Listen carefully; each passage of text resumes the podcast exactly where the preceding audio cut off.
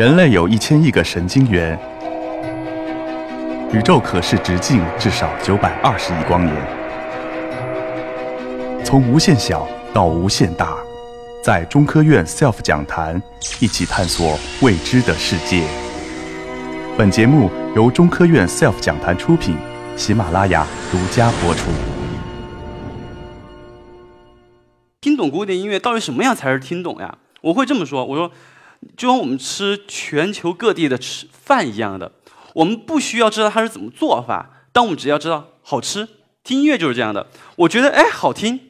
舒服就行了，你没必要成为我们专业人士一样。哎，它的和声对不对啊？它的触键对不对啊？它的节奏是不是又错了？这其实有可能，如果你把这个判断为听懂的话，那个这个是相对来说太困难了。因为每个作品有每个作品的背景，每个作品有每个作品的和声上的写作手法。但如果我们外行听音乐，我们分为几点，就是说听得舒服，弹得精彩，或者说我听到了这个音乐上的一个对话。比如说听得舒服，就相当于肖邦的作品吧，或者是贝多芬，他有一些作品也是这样的。肖邦的作品，比如说这样这样。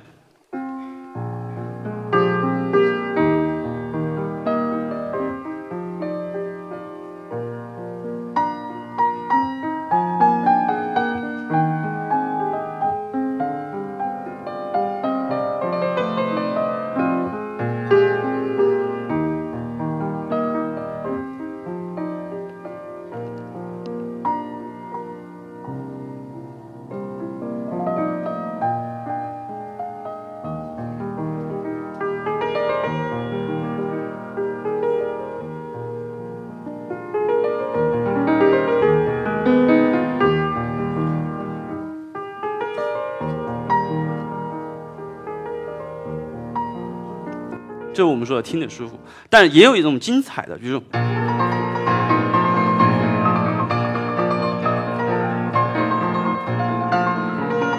就这样。这是我们说的音乐，你不需要听懂啊，这个是音乐什么降 B 大调主和弦转到什么和弦转到什么什么。其实这个相对来说肯定很多人听不懂，我们就觉得哇炫技很快，就是我们说的听懂音乐上的东西。这也是，当很多人问我啊，这弹钢琴学钢琴苦不苦？我说肯定苦，贵在坚持。但我不是从小学钢琴，很多人说哇，你现在演奏家你是不是从小就学钢琴？因为我家庭我在一个小镇上长大，因为我见着钢琴都是在十三岁的时候，而不是说小时候。我小时候上音乐课见的都是那种风琴，脚都要踩，跟着一起踩踩，然后手在动，然后再跟着我那个小孩就跟我小时候就跟一起唱，就这样。我读初中的时候才见到钢琴，当时初中见钢琴的时候，我说我要学，我父母都没同意，想让你买一台琴。如果你不学的话，这琴就成家具的，就摆在那儿了，就是这样的。后来求了我母亲，求了三年，到初三的时候才学钢琴。我学钢琴的时候，我练得非常刻苦，就每天早上六点就准时敲响第一个音。就文化课不上的话，我基本上是要练到晚上十点钟，除开什么吃饭呀、上厕所。为学，就是说找老师上课，我会在我小镇上坐一天的车，来回一天的车去音乐学院找老师，就学一个小时钢琴课。别人问我值不值得？我说值得，因为他我所有的就是说人际关系，以及我所有在接触这个社会的所有的原动力，都来源于我学的古典音乐。因为我小时候成绩不好，然后我父母就会问，就是说我比较幸运一点，我父母从未把这个压力带给我，就是说你看人家孩子，你必须成绩靠，他从未没有这么说过，他就说你要努力，你要什么什么什么，包括在外应酬的时候，他从来不谈这个东西。我后来学钢琴，不断的去。练习，然后包括我所有的就是说努力，然后考上音乐学院，然后这样达到该有的成就。我曾经在一我自己出以前出版的一本书里面写过一段话，就是我人生经历，我说是现实是让自己知道没有什么事儿是一帆风顺的，但坚持是让别人知道你能够把现实反过来书写。这就是我经常提醒我自己一句话，因为现实反过来说，也就是实现我自己心里想要的一些东西，就是这个。然后包括钢琴训练，呃，很多人缺了童年去训练钢琴技巧，但我因为有童年，但我必须要弥补我的技巧，所以我练得非常刻苦。比如说，你练琴主要练习什么？比如说我现在这样，呃，先不说什么音乐开发大脑思维，然后什么艺术情怀，首先我们还是要手指过关。比如说我打开我们的手指。有小朋友可以试一下，呃，我动一指的时候，你们也能动一指；我动二指，你们也一起动。但是我动五指的时候，我不动我的四指，你看一下你们能不能做到？就是说我不是这样动的哈，我是这样动的。就是说我们让我们的手指训练一定的独立性，这样的话就会让我们的技术上，就是说手指活动上有一定提升。比如说我们弹一段作品。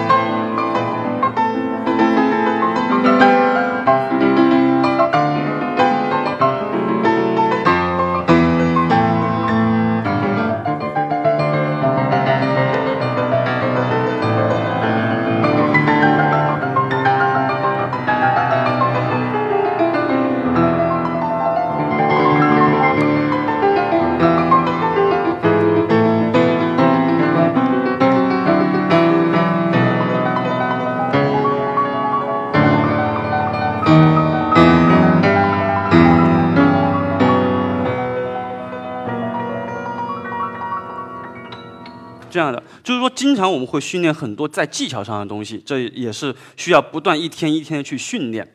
而且我在古典音乐，我总结出一句话，就是说，古典音乐它虽然我们都说是比较高大上，其实没有。我会觉得一个外行会比一个内行更加客观的去评判一个人的音乐，因为他。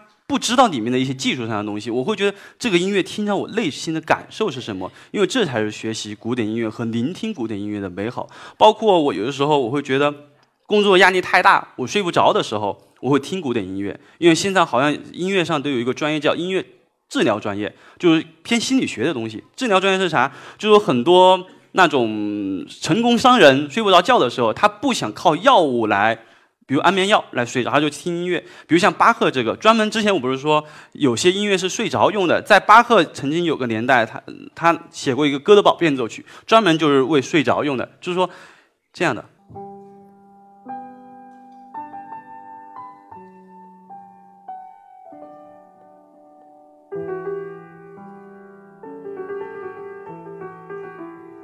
一般我听这前两个音呢，我会想睡觉。睡觉，快睡觉，这样的，其实这就是非常安静的音乐。我会觉得，我静下心来去享受它就可以了。它没有那么多太多的什么，必须要多高尚多少你才能听古典音乐。记住，嗯，艺术来源于生活，但它又高于生活。这是我今天的演讲主题，我心中的古典音乐。好的，谢谢大家。